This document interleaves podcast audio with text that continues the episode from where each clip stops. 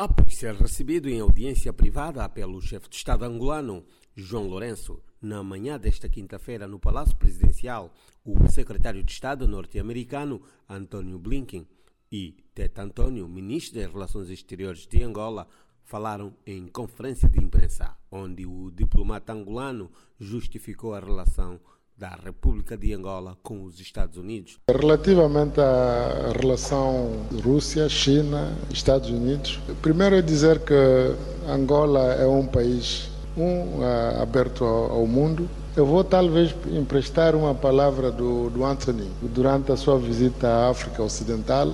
Ele dizia que num dos países que as necessidades são tantas que todo mundo tem o seu lugar para cooperar com o país que ele estava a visitar. E, e talvez eh, possamos refletir ainda muito mais. Eh, eu penso que é errado quando a nossa interpretação de desenvolvimento de parcerias cai na tentação de sai para eu entrar. Penso que é errado porque politicamente pode ser mal interpretado.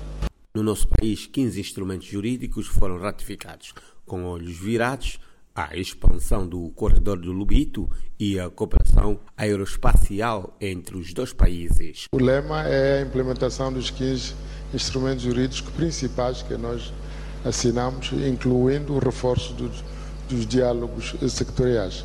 Kokimukuta, Luanda.